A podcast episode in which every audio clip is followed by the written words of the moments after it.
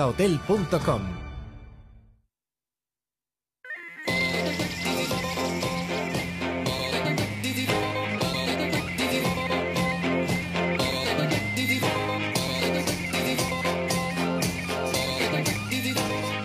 Las tertulias de T4 desde el Hotel La Vega.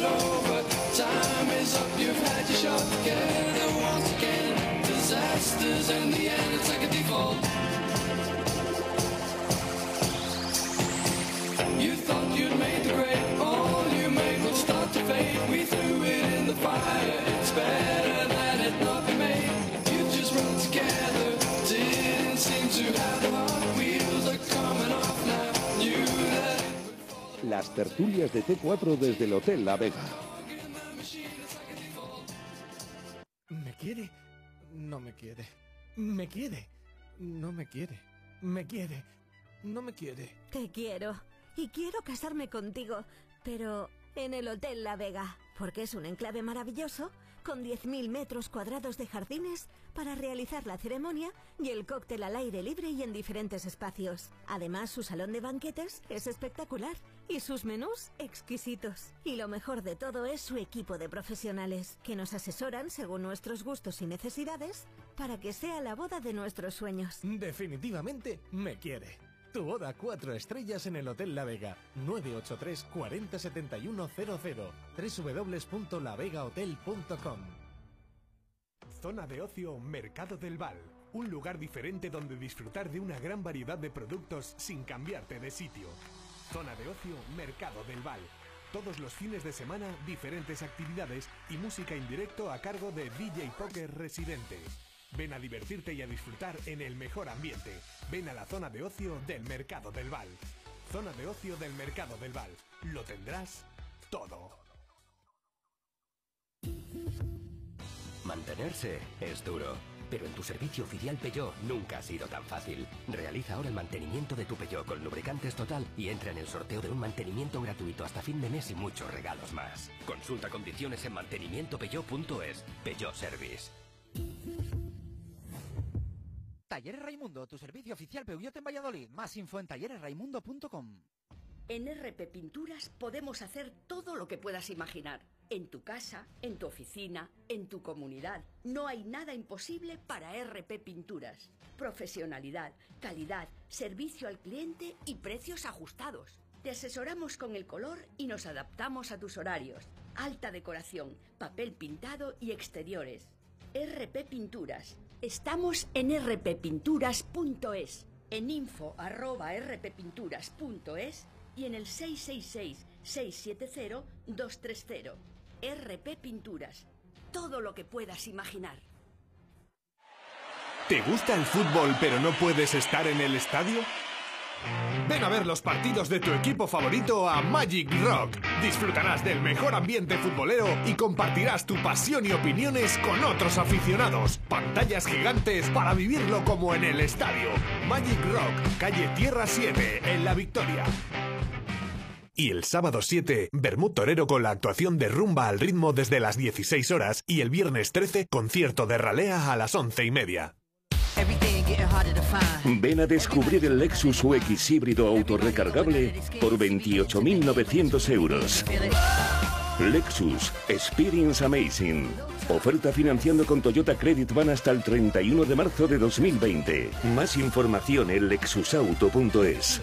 Descúbrelo en Lexus Valladolid, carretera Adanero Gijón, kilómetro 194, Zaratán.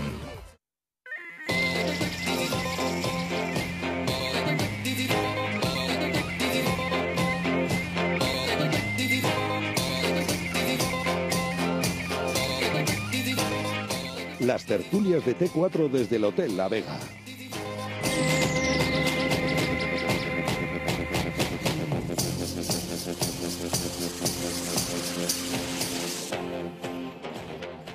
¿Qué tal? Buenas tardes. Bueno, creo que ahora se nos escucha bien. Teníamos un pequeño problemilla, pero afortunadamente eh, parece solventado, así que vuelvo a recapitular y les saludo a todos desde el Hotel La Vega, como siempre, como cada martes en eh, la Avenida Salamanca, kilómetro 131, donde debatimos habitualmente del Pucela, venimos de derrota ante la Real Sociedad y tenemos un partido muy importante el próximo domingo a las 2 de la tarde horario novedoso. Se comentaba mucho esta mañana en los anexos que preguntaba la gente que cuándo había que comer, si antes y después, si durante, hombre, cada uno cuando quiera, pero, pero está la cosa que, no sabe la gente qué hacer. Bueno, yo les decía, eh, pues igual que cuando es a las nueve de la noche, cuando cenas, pues o durante o después o antes, pues esto igual, pues es lo que va a pasar el domingo, lo que pasa que es verdad que es a las dos de la tarde. Eh, luego hablaremos de ese encuentro frente al Athletic, pero hay mucho que debatir sobre lo que vimos el pasado viernes en el Real Arena, en esa derrota por la mínima 1-0 ante la Real Sociedad. Y para ello saludo ya a nuestros tertulianos que nos acompañan aquí esta tarde. Carlos Marcos, buenas tardes. Hola, buenas tardes. Sergio Cerrato, buenas tardes. Hola, buenas tardes. Eh, Antonio Rivero, buenas tardes. Buenas tardes. Y Juan Arraz, buenas tardes. Buenas tardes. Pues con ellos cuatro hasta las ocho en punto de la tarde. Esperemos que sin ningún contratiempo más eh, podamos eh, debatir sobre el Real Valladolid. Empiezo eh, como siempre, preguntándos eh, por el encuentro del otro día, una valoración general de lo que vimos y lo que os pareció esa derrota 1-0 del Pucela ante la Real Sociedad. Carlos. Bueno, pues un partido, yo diría que discreto del Pucela. No, no, hicimos un mal partido, pero bueno, eh, yo estuve allí y, no vi tan buenas sensaciones como lo, como lo que luego he leído en redes sociales. Vi una primera parte muy del estilo de las que vemos con Sergio, intentar que minimizar las virtudes del rival, que, pasen pocas cosas.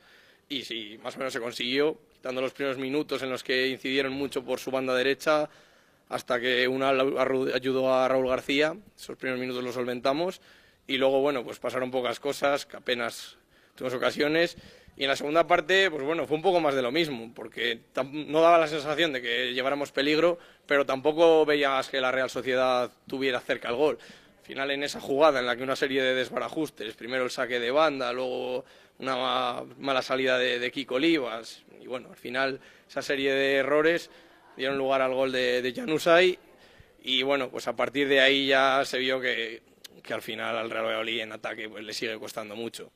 Se, intentó, pero es la única ocasión prácticamente. Se generaron dos ocasiones al final, un medio centro chut de Raúl García y la última de, de Sandro y bueno, sí que por lo menos se, intentó morir lo más arriba posible, pero bueno, es la sensación que da muchas veces, que, el equipo ordenado pues transmite seguridad, pero en el momento que nos toca llevar la iniciativa nos toca proponer, pues siempre se, nos baja la, persiana y se, se nos hace de noche.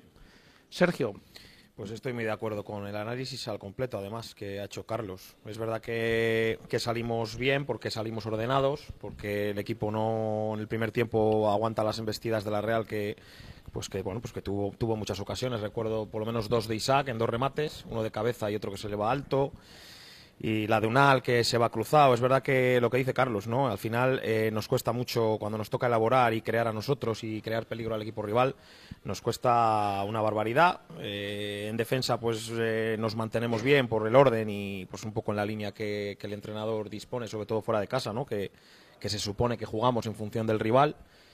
Y, bueno, pues una derrota que, bueno, pues siempre puedes, siempre puedes pensar que, San Sebastián es un campo difícil y mucho más ahora, tal y como está la Real, pero sí que es verdad que, que si, si, hubiéramos creado un poquitín más o hubiéramos tenido un pelín más de suerte arriba, esa de Sandro que la da con la puntera, pues siempre sueñas un poco, siempre tienes esa ilusión de, de traerte un punto, ¿no? Porque, porque, bueno, porque es así, ¿no? Pero, pero bueno, yo vi un equipo serio, sí que es verdad que la Real, yo después del descanso, la Real nos apretó, el desbarajuste que comenta Carlos en la jugada del gol, eh, hay varias marcas que se pierden, llegan a línea de fondo, cuelgan la pelota con muchísima libertad, rematan, eh, remata Janus ahí en el primer palo como quiere. Bueno, pues son cositas que, dentro del orden establecido tendrá que mejorar el, equipo. Y bueno, poco más. Eh, partido, como dice Carlos, bueno, corrientucho, porque tampoco hicimos grandes cosas, pero, pero bueno, el equipo se mantiene en esa línea y bueno, pues una derrota que, hay que refrendar el, el domingo contra el Atleti. Antonio. Yo creo que el análisis es que acaban de hacer Carlos y Sergio, ¿no? Yo creo que el- la diferencia fundamental es que la Real Sociedad yo creo que es la antítesis del Real Valladolid, ¿no? Es un equipo al- a lo que, les- que le sobra calidad en la media punta para filtrar pases y luego pues eh, tiene arriba a Isaac y de- que no marcó, pero bueno, que tiene gol. Y nosotros somos todo lo contrario, somos un equipo cuya principal virtud, y eso es verdad que es una gran virtud, es que hacemos que incluso equipos con un fútbol, para mí de los mejores de primera división de hoy en día, como la Real Sociedad, pues que se atasquen y que jueguen mal. La primera parte es un, reflejo de eso, ¿no? Yo creo que no pasa absolutamente nada, fue muy aburrida, las cosas como son. Y en la segunda, pues claro, es que es muy difícil mantener ese nivel y siempre hay fallos. Y si le unes la calidad que tienen ellos, pues nos costó un gol. A mí la segunda parte no me gustó y tampoco me gustó los mm, cambios tácticos que al final empezamos jugando con tres mediocentros y terminamos jugando con ninguno y el cambio de Joaquín tampoco lo entendí mucho y hubo cosas en la segunda parte que no me gustaron. Me parece que el partido se planteó muy correctamente, pero que el gol condicionó mucho tácticamente al equipo y que se buscaron soluciones, que no es poca cosa, pero que esas soluciones pues no, no tuvieron efecto. Con todo esto, pues hombre, es una derrota y no hay que olvidar que es una derrota, porque yo creo que hay incluso optimismo y no, esto es una derrota, pero es verdad que dentro de, que es una derrota hay que ver cosas positivas. Si somos capaces de maniatar a un equipo del nivel de la Real Sociedad con jugadores como Yarzábal, como Odegar y compañía, pues es esperanzador saber que cuando salgamos fuera yo creo que vamos a sumar puntos en lo, en lo que queda de, de liga, ¿no? Y esos puntos pues nos van a venir evidentemente muy bien para mantenernos en la categoría. Juan. Sí, bueno, bastante en la línea de lo comentado por, por los compañeros. A mí creo que la puesta en escena fue, fue buena, creo que el, inicio de partido fue bueno. Eh, sorprendió, menos a Jesús que, que tenía, lo había visto en la bola, pero en general sorprendió la alineación con esos tres medios centros eh, y con Sandro de media punta, que mm, la habíamos visto en el partido contra el español pero nunca, nunca había salido de inicio en esa posición, yo creo. Y, a mí el equipo en la primera parte me gustó bastante, teniendo en cuenta el nivel también de la Real, pero llegamos hasta disputarle en, en tra- en tramos el balón y bueno, con nuestras limitaciones porque nos falta muchísima profundidad, pero yo creo que estuvimos bien parados. Sufrí un poco Raúl en el, en el lateral, creo que hasta que se corrigió y Unal eh, volvió a, a jugar en defensa de doble lateral izquierdo y en ataque delantero. Pero, pero bueno, yo creo que la primera parte fue buena. Yo, yo también coincido que la segunda yo sí que la veo peor. Creo que no sé si por, por intensidad de la Real, por eh, quizás también un poco de bajón físico. Hay que tener en cuenta que Joaquín venía de, de una lesión más o menos larga, que Fede entra y sale y tampoco tiene demasiada continuidad y a lo mejor el centro del campo se resintió. Y yo sí que vi a la Real superior en, en la segunda parte. El gol, como habéis comentado, una, una sucesión de catastróficas desdichas, empezando por el saque de banda. Lo has dicho muy fino. por un saque de banda que estamos un poco pardilletes, eh, o la Real está más lista y luego... No había escuchado yo esa expresión como parrilletes. Pardilletes. Ah, pardilletes. digo, no sé, digo, ya, ya yo, a lo mío, claro. ya decía yo, digo, digo, qué raro, digo, esto es, es una expresión muy de coco o algo de eso, pero no, no, vale, vale. Bueno, de pardillos quería suavizarlo con, con el diminutivo. Y, y luego también el tema de los cambios. Yo creo que eh, intentando hacer al equipo más ofensivo terminó por romper las opciones y, el, y el equipo eh, con esos cambios, porque al final se quedaban descolgados cuatro o cinco arriba y otros cuatro o cinco atrás. Eh, perdimos totalmente el centro del campo, Alcaraz acabó totalmente desfondado y sin poder manejarlo. Y en un partido con buenas sensaciones, pues eh, al final nos quedamos solo con las sensaciones y sin, sin opciones muy reales de, de puntuar, porque nos volvió a faltar lo que nos suele faltar y lo que tiene este equipo, que es falta de, de profundidad y falta de gol. Al final podemos contar tres llegadas relativamente peligrosas al área. La de Unal en la primera parte, la de Carnero en la segunda y la de Sandro in extremis, Al final, sí. muy forzado y después de un rebote. Entonces, bueno, quedarnos con lo positivo, no caer en, en la alarma que se cayó en alguna ocasión, eh, como lo que pasó en Granada, pero es verdad que valorarlo en su justa medida porque tampoco fue un partido redondo, fue un partido digno, quizás. Eh, habéis hablado muchos de vosotros del gol encajado. eh, no sé qué os parece esto de eh, los errores en cadena y demás. ¿Una acción de genialidad de la Real o lo que decía ahora también Juan? Pecamos un poco de, de pardillos. Carlos. Se va juntando todo. Al principio de la jugada pecamos de pardillos, lógicamente. Luego ya, una vez se pone el balón en juego, pues se mezclan los errores nuestros con, con la genialidad de la Real. Al final, Mikel Oyarzabal estaba haciendo un partido tirando a malo y aparece en esa jugada y, y le pone el balón a la cabeza a Januzaj. Pero claro, es al final una cosa lleva a otra. Es decir, en la segunda parte, cuando más te van apretando, más fácil es cometer errores, se pierden las marcas, Kiko Oliva sale de posición, tampoco no sale bien y tampoco se le hace la cobertura. Entonces, al final, bueno, pues eh, se junta el mérito de la Real con, con fallos que, bueno, no dejan de ser lógicos, pero claro, cuando se producen varios en cadena, pues, pues suele acabar en, desgracia. Es un cúmulo de circunstancias. Lo que pasa es que la Real, bueno, ahí la Real sabe jugar. Entonces, yo para mí es más, quizá más desbarajuste nuestro, porque al final son tres pases que se plantan. el- para mí el pase crucial es el de línea de fondo, que se lo mete por fuera y no nadie va a cerrar ahí, independientemente de que luego en el centro el, el jugador de la Real Sociedad remata, remata solo. Pero sí, bueno, desde el saque de banda, como dice Juan, que somos un poquito pardillos, siempre, siempre nos pasa algo, siempre, siempre hay algo, alguna jugada durante la liga, durante la temporada, que nos, nos acordamos. Sí, es que ahora hablando de, de fal- falta de picardía, Hmm. es que esa misma falta de picardía eh, la padecemos en el penalti clarísimo que le hacen a Salisu. Es Hmm. que ahí hay que comerse al árbitro. Se lo tiene Claro, que comer primero Salisu y el resto del equipo, el capitán y el resto de jugadores. todos, ah, claro. Y el propio Salisu, que aunque Y suene feo decirlo, ir al suelo, porque Sí, sí. sabes que hoy en día no te Eh. pitan ningún penalti si no te vas al suelo. Fíjate que después de la acción sí que es verdad que él se quejaba como un golpe abdominal, claro, porque hizo un placaje de pilier o de...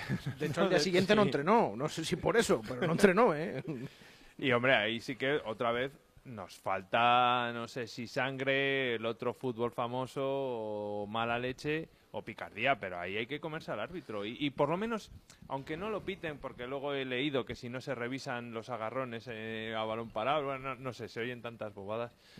Pero por lo menos eso quedaría en el debe del árbitro y, eh, Tener y la en el, intención. eh, y en el subconsciente él ya sabe que la ha Sí. Sí. Y, eso, y eso hay que dar. Ahora os digo una cosa, claro, ves esa jugada, ese agarrón a Sarisu, que bueno, es que es placaje, agarrón, menos tirarle, él hace de todo, pero también pasan desapercibidos. Fijaos bien en la jugada, bueno, si nos deja la liga verlo, que porque es que nada, ha ¿no? Ya- desaparecido ya esto de sacas el corte en algún tuit y tal, y como no está, está prohibido, vamos, porque no se pueden sacar imágenes de la liga, claro, luego en el resumen no te lo meten, con lo cual o lo ves en directo o no lo ves. Eh, pero es que es curioso, porque en esa jugada se están agarrando todo el mundo.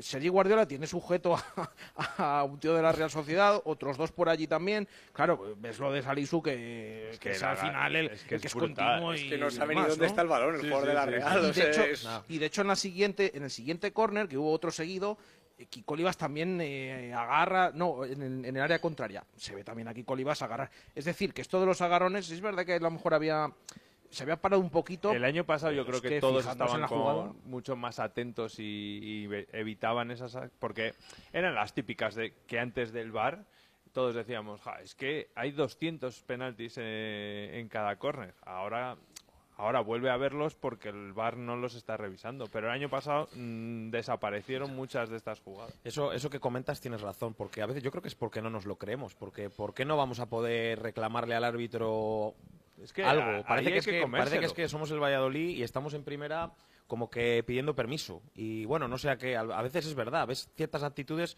como no querer molestar o, o el ser demasiado educado. A veces hay que protestar educadamente, pero, pero con cierta vehemencia al árbitro. Hay que decirle, oye, esto mira, a ver, o yo a los jugadores es verdad que no les, no les veo con, esa, mm, con ese nervio a veces de... Fíjate que no protestamos mm, bueno, sí, pero no de diferente manera, las que nos pitan en contra, como últimamente los penaltis de Kiko Olivas, que el pobrecito mío es que se le pone una cara de penalti. Cada vez que, cada vez que lo hace, es imposible que tú le veas y digas, uy, a lo mejor no ha sido. No, no, es que agacha la cabeza, se va allí, el resto protestando, pero Kiko Silva. Olivas está ahí en un rinconcillo como diciendo, bueno, es que he hecho penalti, ¿no? Pues, pues, pues, también en, esos, en esas cosas, ¿no? Que es que directamente no eh, tampoco logramos eh, quejarnos o no sé, o que se nos tenga un poco de, de respeto y eso que durante la temporada más o menos podemos decir que nada comparado a la pasada temporada hasta determinado punto. Nada comparado, pero, Pero ya últimamente cuentas, ¿no? está empezando a Digamos que nada tan balanza, descarado ¿eh? como la temporada pasada, porque el año pasado hubo muchos fallos groseros. Pero, pero al final siempre ves que las jugadas dudosas y Los, últimamente llevamos los- unas cuantas. los grises con el Valladolid ya sabemos a dónde acaba. Bueno, es que lo del monitor, eso de que hayan ido, que no se pueden contar con los dos dedos de una mano, perdón, con los eh, dedos de las dos manos, eh, las jugadas polémicas estas que van a revisar en el monitor, y resulta que hay tres de esas, al Real Valladolid no le han cambiado la decisión y se ha mantenido. em, yo es que me sigo acordando y me seguiré acordando de por vida de esa mano que vimos allí en, la- en los marcadores gigantes del Wanda que se veía la mano como una catedral. Pues oye, el único que no la vio fue Melero López cuando fue al, al monitor. Pero bueno, eh, afortunadamente luego, pues eh, a pesar de que eran las últimas jornadas, Queda pues anécdota, queda en sí, menos mal, aunque Queda nos anécdota, acordemos pero es tanto, que ¿no? Melero López esta temporada ha pitado dos penaltis idénticos. Hay uno está en el español Osasuna, le pita un penalti a Roncaglia, que es la misma mano. Es el día ese, y ya se puede, lo podemos decir con una sonrisa porque no, no su- supuso nada, pero era para pensar mal. Sí, sí, sí, sí. sí. Era para pensar de... eh, ¿El día del Wanda? Sí, sí. Era, eh, sí, eh, porque era inexplicable. O sea, no había nada que agarrarse para que no pitara un penalti que era como un- Eso, una vamos, catedral. era premeditado, vamos. Y el tema de la mano, posición antinatural. Joder, con las posiciones que lo- lo antinaturales. cumplía. ¿eh? Es que esa Sí, mano lo todas cumplía las premisas todo. de las manos las, las Sí, cumplía. sí. Remate a todo, todo. puerta, era todo. todo. Porque el de la primera vuelta es que no se ve si le toca, si no le toca, tal, Sí, el centro nos, de podemos- Nacho nos Martínez. podíamos llegar a agarrar a algo, Pero pero, ahí- pero la otra, la de Arias... Pero bueno, eh, afortunadamente ya decimos que el equipo se salvó y esperemos que en las últimas jornadas de esta campaña pues respete el VAR como hasta ahora iba a decir, o más o menos la primera vuelta lo ha hecho con el Real Valladolid. Eh, el tema de lo que comentabais también antes, tema del sistema, esa formación, el rombo, no sé qué os pareció, porque luego, claro, vimos la segunda mitad, todos esos cambios, se deshace ese sistema, eh, de repente se pasa a jugar con dos centrocampistas, acabas con uno también, eh, se pasa de nuevo a jugar con extremos. ¿Cómo visteis todo eso durante el partido, esa lectura por parte de Sergio González? Carlos. Bueno, a mí el planteamiento no me disgustó. De hecho, yo creo que, que la primera parte estuvo bastante bien. Sí que he hecho un poco en falta que al final si colocas a tres centrocampistas puros, algo más de toque. Porque a mí, por ejemplo, Fede San Emeterio se me queda un poco corto en la creación. Eh, al final, si tienes a Alcaraz, a Joaquín ya, y juntas a Fede San Emeterio, ti- tienes poco fútbol, tienes poca imaginación y eso, eso se acusa. Y, Ahí hay mucho cemento y poco, poco toque. Poca o magia. Exactamente. Eso es. Y es que luego encima vas, vas quitando centrocampistas y claro, al final dejamos vendido al Alcaraz. Pero no sé, yo en, en ese sistema quizá he hecho un poco en falta que el tan criticado Michel ahí puede entrar. Creo que si Joaquín y Alcaraz liberan a Michel, eh, puede, puede aportar más, porque es que y no es por de verdad focalizarme en San Emeterio, pero, pero creo que es que hay que pedirle mucho más cuando tiene Sí. el balón el equipo. O sea, demasiado discreto, San Emeterio, sí. Sí que es verdad que el equipo salió correcto, pero es que tampoco, en el primer tiempo tampoco mm, nos, nos fuimos al ataque ni en defensa bien, pero en la creación y en la elaboración, ahí a lo mejor a Mitchell sí, estoy de acuerdo si le liberas de, de las labores defensivas, porque bueno, si a Mitchell lo haces bajar y lo haces correr, eh, sufre. Entonces, en ese caso, si, si le liberas, pienso que sí. Es que ese sistema, bueno, en Pamplona fue con cinco atrás y fue contra el Madrid. Fue ¿no? contra el Madrid. Contra el Madrid en casa sí, con sí. el rombo. A mí el sistema me gusta. Creo que para jugar con ese sistema en el lateral derecho debería jugar un lateral más ofensivo, porque si no estás perdiendo la, la banda La derecha banda. totalmente. Que en aquellas veces eh, sí que ocurrió. Fue porque Antoñito. Fue Antoñito. Sí. Es verdad que ahora venía de una lesión Sí. o no entra a la convocatoria y demás, pero eso sí que ocurrió. Y luego creo que, que lo que decís, mucho, mucho músculo y poco fútbol. Yo creo que a lo mejor, eh, claro, es que se nos olvida que están porque, porque llevamos mucho tiempo sin verles. En realidad no los hemos visto nunca, pero Benarfa y Mateus deberían de tener opciones de entrar ahí. En esa posición. Mateus porque a lo mejor, por lo que dicen, tanto toque no te puede dar, pero sí que te puede dar llegada al área, porque ninguno de los tres apareció, se asomó, se asomó a la, al área de la Real Sociedad y a lo mejor lo que no te dé el toque, pero que por lo menos sí que te dé empuje. Y, y luego en la posición de Sandro, pues creo que es la idónea o la perfecta para que Benarfa brillara.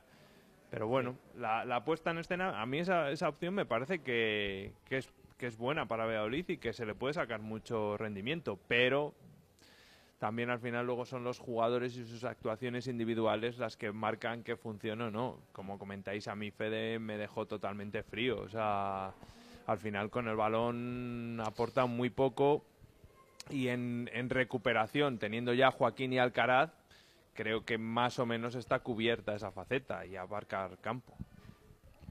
Yo creo que, que ese tribote, o llamarlo como queráis, está muy condicionado por ser la Real Sociedad. Es decir, eh, si ese partido se hubiera jugado fuera de casa contra otro equipo con otro esquema, yo creo que entraría Michel. Lo que pasa es que a la Real se le quiere disputar en intensidad eh, contra la calidad que tienen ellos, eh, Miquel Merino y Odegar en, en el medio campo, ¿no? Entonces yo creo que se les quería asfixiar en la creación y de hecho yo creo que se consigue en la primera parte. Estoy de acuerdo que a mí que me gusta el fútbol bonito, digamos, ahí me falta enganche con la, con la parte de arriba. Y por desgracia tenemos muy poquito de eso, o lo tenemos y nos dijeron que lo teníamos en diciembre y todavía no lo hemos visto. Pero a mí en este planteamiento no me disgusta y mucho menos fuera de casa, pero sí que necesito a un jugador como Mitchell o un enganche con que filtre pases, que, que rompa líneas de alguna manera, porque si no los tres mediocentros son de carácter defensivo. Es verdad que Alcaraz tiene un gran desplazamiento en largo, pero no es un jugador que, que pase líneas con, con pases en profundidad. ¿no? Y en Valladolid no está llegando tanto al área como Claro, lo hacía, por ejemplo, es en que tampoco Almería. juega- es que tampoco juega tan adelantado. Es que en otros equipos, en el Girona, en el Almería sobre todo, se asomaba mucho al Sí. área. Mucho. Que, que además lo vimos aquí, cuando en el partido contra el Villarreal llega cual, a zona de remate sí, y es un tío que, que No, te no, puede meter. y que dispara bien, ¿eh? Claro. Incluso desde fuera del área. Sí. A pesar de que últimamente las faltas, pues esa manera de poner el cuerpo y tal, que tanto nos maravillaba el año pasado, que tiraba igual los penaltis, eh, ahora este año parece que no, no, no hay de falta, ¿no? falta ese punto, punto final. Pero, pero vamos, sí, yo creo que se puede aprovechar, es aprovechable esa forma de, jugar. Eh, hablando de, de ese sistema y de los cambios, claro, el técnico de nuevo hizo dos solo. Eh, se de- dejó el tercero sin hacer. Eh, esto ya es un poquito repetitivo con algunos partidos. Se lo preguntamos el primer día que ocurrió a Sergio y dijo, bueno, los cambios no son obligatorios a hacer. Eh, el último, si no se hace, no, no pasa nada. Claro, siempre han, han venido en, en partidos que no ha ganado el Real Valladolid.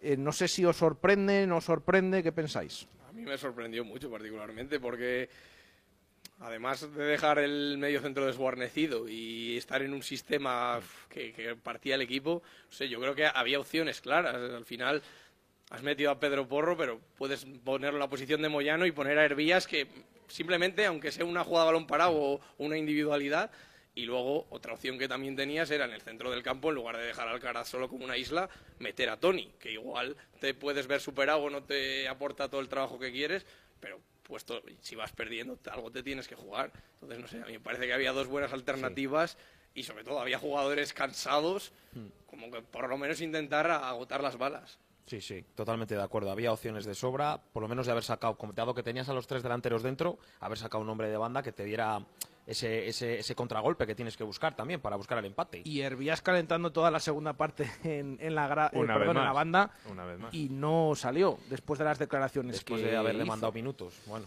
No sé si hiláis por ahí o no. Yo o- sí, yo hilo por ahí, ¿eh? Yo hilo Puede por ser. ahí porque me cuesta verlo. Es que yo creo que todos lo vimos. El cambio claro era el que ha comentado Carlos. Yo creo que Porro de lateral y por delante Hervías.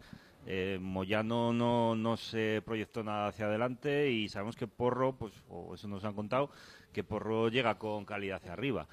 Entonces, pues no sé por qué no salió Herbías, la verdad. Y la única explicación lógica que le veo, y más después de que él no diera explicaciones claras en rueda de prensa tampoco, es que fue un tironcillo de orejas por lo que comentó durante la semana, lo cual me parecería injusto, ¿eh? también eh, lo tengo que decir. Yo creo que Herbías tampoco dijo nada fuera de lugar. Estoy de acuerdo. Bueno, yo. eh, el que haga solo dos cambios es reflejo de cómo está gestionando la plantilla durante todo el año. Al final está contando con 14-15 jugadores, no mucho más. Eh, luego, yo me imagino que Sergio tenía claro cuando hizo la convocatoria cómo iba a salir el once inicial. Si pones a los tres delanteros de partida, a mí me, me falta alguien más de ataque en la convocatoria, porque es- si se te cae alguno de los de los tres, pues no tienes recambio. A mí por ahí ya me ya creo que, que me faltaba algo. Luego, cuando vimos que Porro iba a salir, yo creo que el 95% pensamos que iba a salir por Moyano. La sorpresa fue que le puso de, de interior o de extremo, con lo cual estaba matando a Herbías, en realidad. Porque ¿cuánto hacía que Porro no tenía minutos? Pues un Lo, montón. lo que pasa que también el último cambio, al final juegas casi con carrileros, ¿no? Como aquellas veces que en enero, eh, a última hora contra el Leganés o contra el Marbella, que es que era una especie de tres jugadores atrás, parecían más carrileros que otra cosa, claro. Yo no, no lo conseguía apreciar en la tele. O sea, yo le vi más que como carrilero, le veía como casi un extremo. o com- o com- donde, Estaba habría salido, arriba, sí. donde habría salido Herbías, realmente. O sea, yo- a mí me pareció eso. Y luego que con toda su buena intención de meter más gente de ataque, metiendo a, a plano, quitando a Joaquín y quitando a San Emeterio, eh, se partió el equipo. Y se partió el equipo, un equipo que en los últimos minutos no suele destacar por su fuelle físico, con lo cual si, le- si lo partes ya no llegas. Porque, porque no tienes la capacidad de, de hacer llegar el balón con claridad arriba. Entonces, bueno, pues, pues una. Yo creo que igual que dijimos que contra el español se acertó y, y fue que fueron claves los cambios de Sergio, yo creo que el otro día no ayudaron al equipo y lo terminó a lo mejor de romper. Dicho todo esto, eh, a mí me cuesta recordar partidos en los que el Valladolid perdiendo termine en el área rival forzando una ocasión, eh, como hizo el otro día. Es decir, Lo que pasa que yo creo que el otro día fue más directamente eh, ida y vuelta, intercambio de, de golpes. O sea, se partió. lo- yo estoy de acuerdo. Al De final se parte el partido y. Sí, y de hecho en el descuento añadió muy poco, añadió tres, pero en los últimos minutos tuvo más eh, tiempo el balón la Real, nos costó robarlo y la última fue un poco a- arriba sí, y a lo que sea. sí, a- lo- al barullo. Es que muchas veces no vemos ni eso. En partidos en casa. Sí, es verdad que no- nos ha no- faltado nos hasta, este- hasta ese último patapum para adelante y a ver si, si pescamos algo. Bueno, quedan 20 minutos para llegar a las 8 en punto de la tarde. Vamos a aprovechar para hacer una pequeña pausa y enseguida volvemos para votar a los mejores jugadores el otro día del Real Valladolid y para hablar del partido del próximo domingo ante el Athletic. Eh, volvemos enseguida desde aquí, desde el Hotel La Vega. Las tertulias de T4 desde el Hotel La Vega. ¿Me quiere? No me quiere. ¿Me quiere? No me quiere. ¿Me quiere? No me quiere. Te quiero. Y quiero casarme contigo, pero en el Hotel La Vega, porque es un enclave maravilloso, con 10.000 metros cuadrados de jardines para realizar la ceremonia y el cóctel al aire libre y en diferentes espacios. Además, su salón de banquetes es espectacular y sus menús exquisitos. Y lo mejor de todo es su equipo de profesionales, que nos asesoran según nuestros gustos y necesidades para que sea la boda de nuestros sueños. Definitivamente me quiere. Tu boda cuatro estrellas en el Hotel La Vega. 983 40 71 00 www.lavegahotel.com ¿Vives de verdad en Valladolid? Cuando decimos de verdad, nos referimos a si ya tienes una casa de obra nueva en Berganza. Nos referimos a si vives a dos minutos del Paseo Zorrilla en tu casa de dos, tres o cuatro dormitorios con amplios espacios y zonas comunes con piscina y con gimnasio. Entra en aedashomes.com y sal de la fila de los que sueñan. Aedas Homes, tu casa, por fin. Disfruta en Arrocería Sepionet del auténtico sabor del Mediterráneo. Especialidad en arroces, carnes y pescados a la brasa. La mejor cocina tradicional, sana y de calidad en Arrocería Sepionet. Nos encontrarás en la calle Costa Dorada número 10 en Valladolid. Sepionet, El arroz, arroz. Reservas en el 983 61 48 12. Sepionet. Te esperamos. ¿Te acuerdas de esas noches sin final? ¿Y de cuando comprabas unos billetes para irte al día siguiente de viaje? ¿Qué fue de esos planes improvisados? ¿En qué momento dejaste de escapar de la rutina? O mejor dicho, ¿hasta cuándo vas a seguir así? Nuevo CHR Hybrid ahora con motor 2.0, Apple CarPlay y financiación Toyota Easy Complete. Deja atrás la rutina. Te esperamos en nuestro nuevo centro oficial Toyota Valladolid en Avenida de Burgos número 39. ¿Quieres mejorar tu rendimiento deportivo? Acércate al Hospital Recoletas Felipe II y prueba nuestro estudio biomecánico. Todos los servicios de salud deportiva a tu alcance y el mejor equipo de profesionales para un asesoramiento personalizado. Visítanos en calle Felipe II 9, teléfono 983 3580 00. El nuevo bar de comida japonesa en el centro de Valladolid quiere celebrar su gran acogida. Por eso, Nakama te ofrece un 20% de descuento todos los miércoles al recoger tus pedidos en el local. Además, recuerda que puedes hacer tu pedido desde casa a través de las principales apps de comida a domicilio. Reserva ya tu mesa en el 983-172-800. La mejor gastronomía nipona en la calle Conde de Ribadeo número 3. Te esperamos en Nakama. Las tertulias de T4 desde el Hotel La Vega. 7 y 44 minutos de la tarde, continuamos aquí en el Hotel La Vega, en la Avenida Salamanca, kilómetro 131, debatiendo sobre el Pucela. Venimos de esa derrota contra la Real Sociedad y hay que hablar, por supuesto, también del partido del próximo domingo ante el Athletic. Eh, antes leemos opiniones que nos han ido llegando. Eh, nos dice el quinto tertuliano: Hola, muy buenas compañeros. El partido se había. eh, se sabía que iba a ser soso. Una vez habiendo ganado al español, el equipo tenía permitido hacer lo que fuera. Es mi sensación, cada vez que ganamos o tenemos que ganar un partido, el equipo parece de momento que cuando se le pide ganar, gana. Seguimos siendo un equipo difícil de batir. Hombre, por pedir, nos gustaría eh, a todos, pero bueno. Eh, dice, seguimos siendo un equipo difícil de batir. El empate era un resultado merecido. Este fin de semana sería súper importante puntuar y de los otros dos partidos restantes, eh, bueno, restantes de los dos siguientes, Leganés y Celta. Con ganar uno creo que puede ser más que positivo. Un saludo, compañeros. Carmen dice, hola Jesús, muy emocionante el partido. Eh, ha sido el primero que ha asistido fuera de Zorrilla. Me lo pasé genial y encima casi celebramos un gol de Sandro. Bueno, pues a ver si la próxima vez celebramos. ¿no? Hay, Casi. gente, hay que valorar el- la positividad de, de la gente. Bueno, y que siga yendo Carmen a, a los partidos de fuera. Eh, Contreras eh, firma uno, dice gran programa de la actualidad del Real Valladolid. Eh, muy buen trabajo Jesús y todos los tertulianos. Sois cátedra del Pucela. Bueno, bueno, nos vamos a poner rojos eh, aquí eh, con, con este mensaje. Saludos especiales, dice. Bueno, pues saludos para él también. Felipe dice, buena iniciativa por parte del presidente incentivando a los jugadores con premios cuando hacen falta. Siempre se trabaja mejor con el equipo contento. Genial los regalos de Ronaldo. Eh, Pedro nos comenta, hola, muy buenas. ¿Cuándo creéis que vamos a ver a Hatem en el campo, compañeros? Eh, tengo especial interés por ver lo que puede dar de sí este jugador. Puede ser como Mitchell, pero en bueno, bueno, dice. O sea que no, sé si no le gusta mucho Mitchell o qué.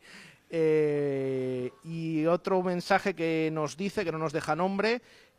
hola, el domingo estaré en el graderío, que la suerte nos acompañe y que consigamos los tres puntos.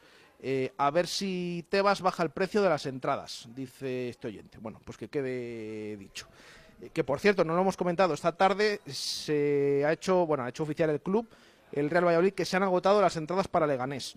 Venía yo comentando esta mañana que me parecía un poquito extraño que no se hubieran agotado ya porque solo había 200 y pico y en poco más de 24 horas, bueno, se han terminado agotando esta tarde, así que están cubiertas pues todas esas eh, más de 200 entradas por abonados y peñistas del Real Valladolid para el siguiente desplazamiento que es el eh, sábado 14 a la una de la tarde, ese encuentro eh, contra el Leganés. Eh, antes de hablar del partido del domingo y un poco de la zona baja de primera división como está, vamos a aprovechar para votar con 3, 2 y un punto a los mejores jugadores del Real Valladolid en Anoeta.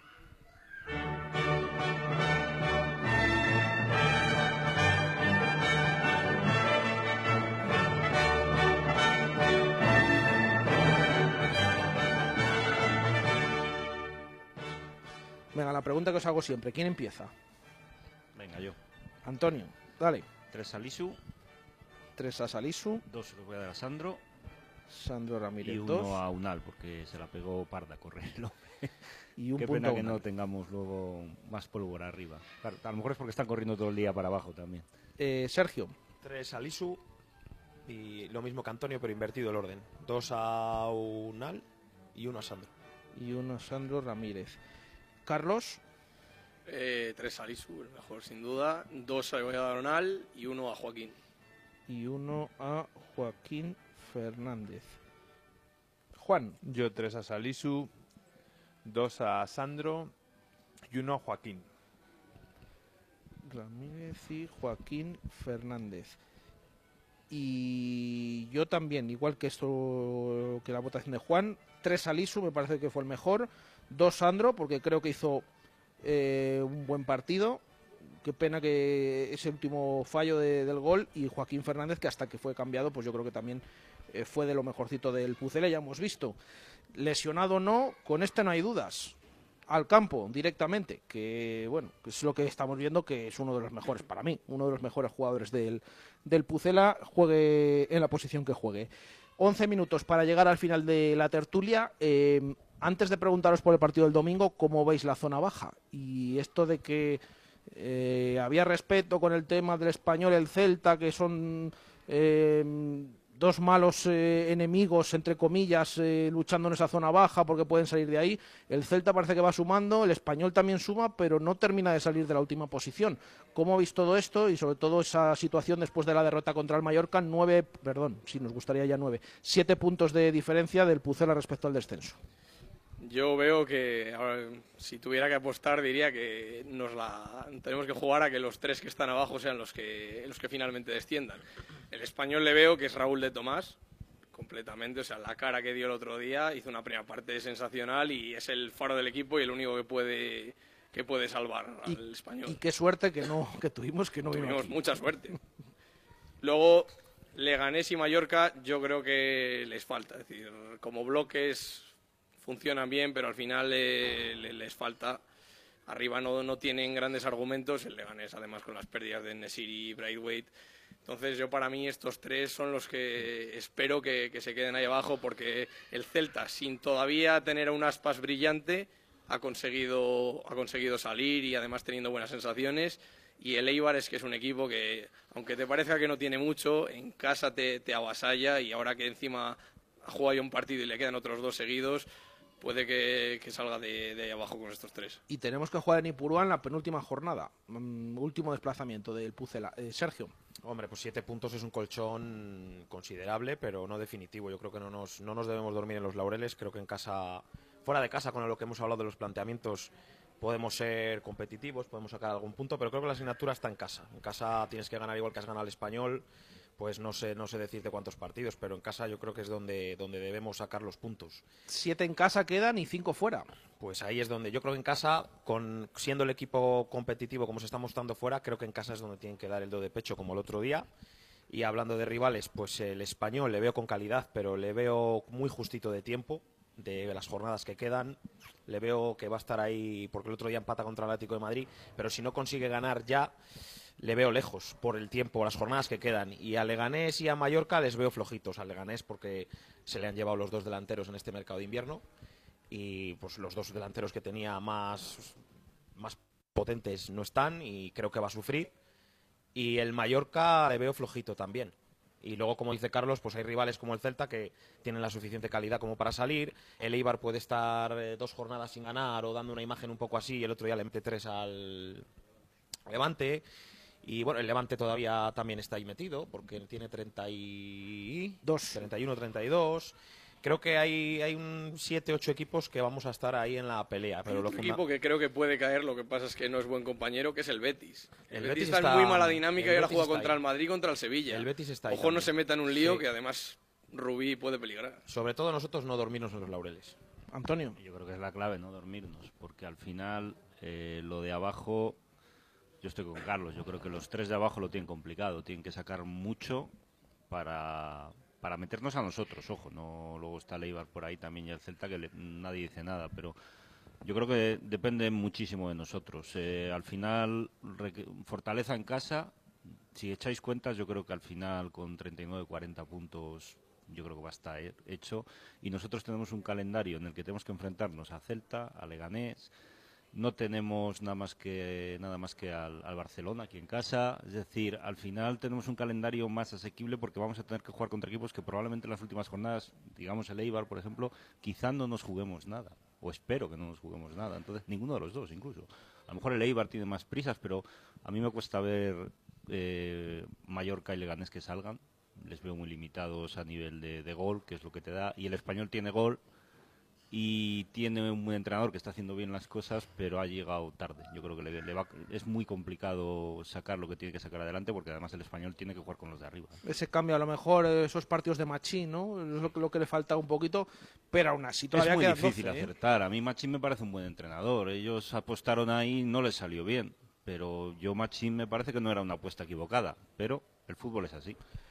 Sí, bueno, más o menos lo mismo. Yo creo que lo tenemos todo de cara para conseguir la permanencia, por calendario, por colchón, incluso por la forma en la que consigue los puntos el Valladolid, que le cuesta ganar, pero, pero sí que consigue em- empates y ir sumando como una hormiguita y, y que nos dé para el objetivo. Los de abajo, es verdad que uno de los tres puede salir si consigue dar caza o a Celta, a Ibar o algún despistado, pero lo tienen bastante complicado. Quizás por plantilla el español, pero yo el otro día veía su calendario y tiene un calendario muy complicado. Le queda todavía Madrid y Barça por jugar. Eh, es un calendario de AUPA. Entonces, bueno, des- creo que va a Pamplona. Después de Pamplona tiene dos, tres partidos a lo mejor para engancharse, pero luego tiene un calendario final también muy difícil. Entonces, bueno, yo creo que está todo de cara para que el Valladolid, que es lo que nos interesa, se salve. Y, y bueno, el Betis, pero no veo ni a Betis, ni a Alavés, ni a Levante, incluso no veo tampoco a Leibar sufriendo. Puede ser, eh, comentabais la penúltima, a mí me ha venido a la cabeza un biscoto con un empatito que nos venga a los dos para cerrar la permanencia, vamos, no me extrañaría lo más mínimo. Bueno, y la última jornada también recibimos al Betis, que puede ser también tres cuartas partes. que de veremos qué, qué pasa, ¿no? Con, con esos partidos ahora, lo que decía Carlos, que tiene al, al Madrid y al Sevilla. Sí, es que el Betis se ha metido ahí. Es verdad cuidado que el derbi cuantos- ese, que a, ver- a lo mejor se juegan el puesto los dos. Cuantos más todavía tengan la incertidumbre y se estén jugando cosas, en principio debería ser mejor para nosotros para que a los de abajo les cueste sumar. Para que Claro. no tengan partidos gratis que, que saquen los, tres. Sí, al final, el hecho de que esté la liga igualada viene bien porque esas contra Madrid y Barcelona van a seguir siendo partidos. Y los dos siguientes partidos del Valladolid van a marcar mucho. ¿eh? Al final, Leganés, bueno, Bilbao, Bilbao, Leganés, yo creo que, que, que son dos partidos que. El Bilbao, por ejemplo, supongo hablaremos de ello ahora. Sí, sí, dale, dale, Eh, así hilamos. Es un partido que es golosillo, vamos a ver. Es ganable. Es- Sí. El Bilbao va a No venir se aquí, come a nadie, el ha ganado la semana pasada, de aquella manera, pero ha ganado. Ojalá pasen en Copa, en mi opinión. Yo creo que... Con prórroga, ¿no?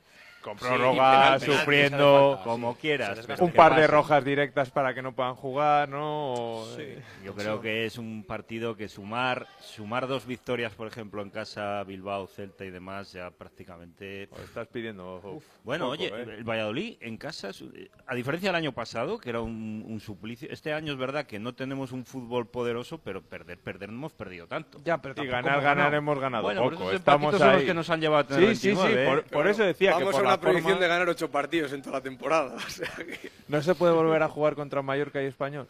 Cambiemos Es que uno más contra si Mallorca y ganamos los de la primera ¿no? vuelta, son Betis y Eibar, que son los dos últimos. Cu- cuidado ahí, antes. que está muy bien cuando respondes contra los de abajo, pero a ver cuando, que no lo hemos visto casi todavía en algunos casos, cuando no respondamos. Mm, A ver qué pasa, porque es que te metes ya directamente. Es lo, como lo que decíamos el otro día contra el español, que te metías allá abajo directamente. Son, son esos, esas cuatro victorias, es que son oro, porque son cuatro que sumas tú, cuatro que no suman ellos, el gol a verás, es que es, vamos, hecho a propósito.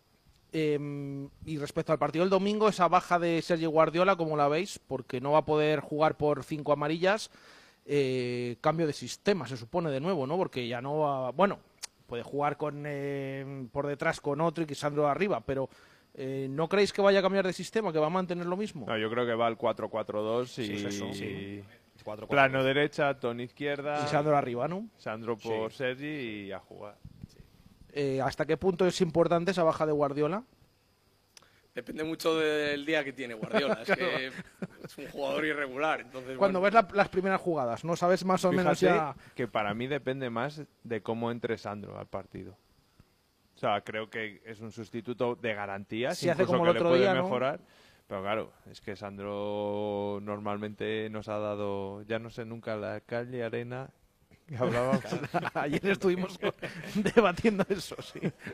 Como Pero es más, es más la de arena que la de cal, si es que la cal es buena. A mí me preocupa, ¿eh? porque al final somos un equipo de pólvora mojada, ahora están en fallas y tal, y el único que tiene un poquito de chispa, que es un petardillo, ¿eh? tampoco pensemos que es de un cañón, como se decía de algunos en el pasado. Me acabas de recordar a José Luis, que, que- que le llamó de... de- Es durante- Guardiola, ¿eh? Pasó de cañón a Hombre, es el que más gol Claro, del es el único que tiene un poco de maldad arriba de... A veces se pasa, ¿no? Porque todos sabemos que es un jugador que tiene la portería entre ceja y ceja, que es lo que debería tener un delantero, pero a mí me cuesta ver facilidad en el gol y es el único que tiene un pelín.